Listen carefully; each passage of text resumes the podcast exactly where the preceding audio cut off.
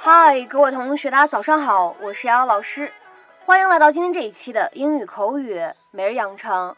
在今天这期节目当中呢，我们来学习这样的一段英文台词，它呢依旧是来自于《摩登家庭》的第二季第二十二集。 So, uh, Cam, you know, I hate to bring this up, but what are we going to do about that concert? So, uh, Cam, you know, I hate to bring this up, but what are we gonna do about that concert? Cam， 呃，我也不想现在提起这一茬，但是那个演唱会怎么办？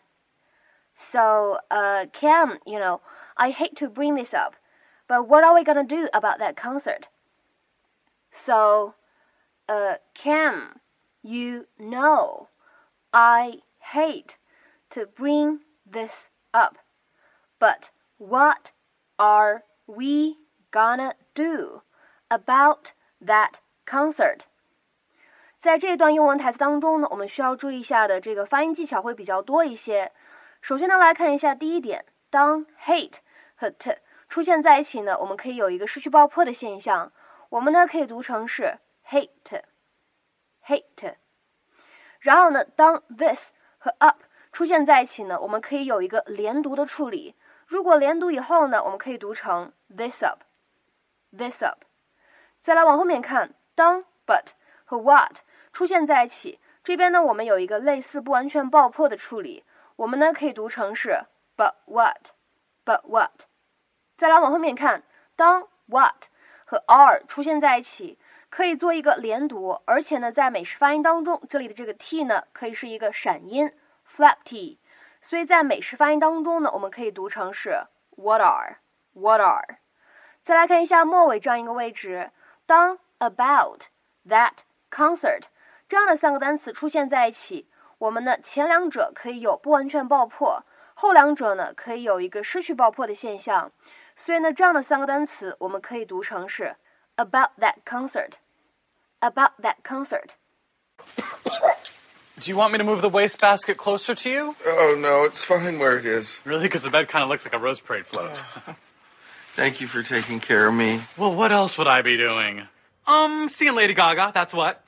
So, uh, Cam, you know, I hate to bring this up, but what are we going to do about that concert? What do you mean? Well, you know, we were both looking forward to going. You were looking forward to going. I was really looking forward to going, and I just, I, I hate to see the those tickets go to waste. I know, I know. But what are our options? We could both go to the concert. but that's not going to happen. Uh, well, we could sell the tickets online. Oh, but there's that Craigslist killer.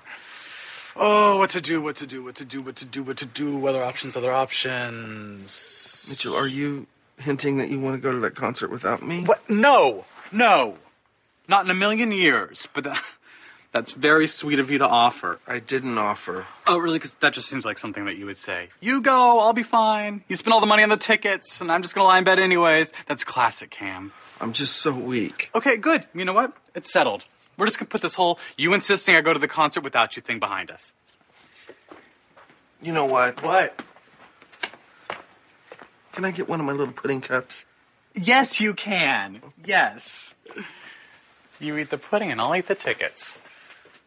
今天呢，我们在节目当中来学习的表达非常的简单，在英文当中，bring up 这样一个动词短语呢，它的意思非常的多。那我们今天呢，重点来学习其中一个意思，bring something up， 或者呢，bring up something，可以用来指在对话当中呢提到某个人或者某个事情，mention someone or something in conversation。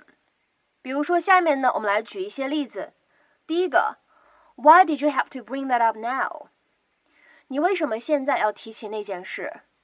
Why did you have to bring that up now？再比如说，看第二个例子，Then they brought up the question of money。之后呢，他们提到了钱的问题。 Then they brought up the question of money。再比如说，看下面这样一个例子，Why did you bring up Brian?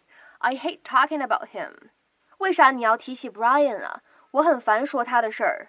Why did you bring up Brian? I hate talking about him. 再比如说，看下面这样一个例子，会稍微有一些长。Don't bring up work tonight at dinner unless you want to hear Sarah complain for three hours. 今天晚饭的时候，别提起工作的事情，除非你想听 Sarah 抱怨三个小时。Don't bring up work tonight at dinner unless you want to hear Sarah complain for three hours. 那么在今天节目的末尾呢，请各位同学尝试翻译下面这样一个句子，并留言在文章的留言区。关于这次讲座，我有一些问题，所以在讨论期间我提到了这些问题。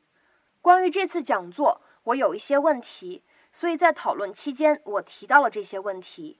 那么这样一个句子应该如何使用我们刚才讲到的这样一个动词短语 bring something up，或者呢 bring up something 来造句呢？期待各位同学的踊跃发言。我们今天这期节目呢就先讲到这里，拜拜。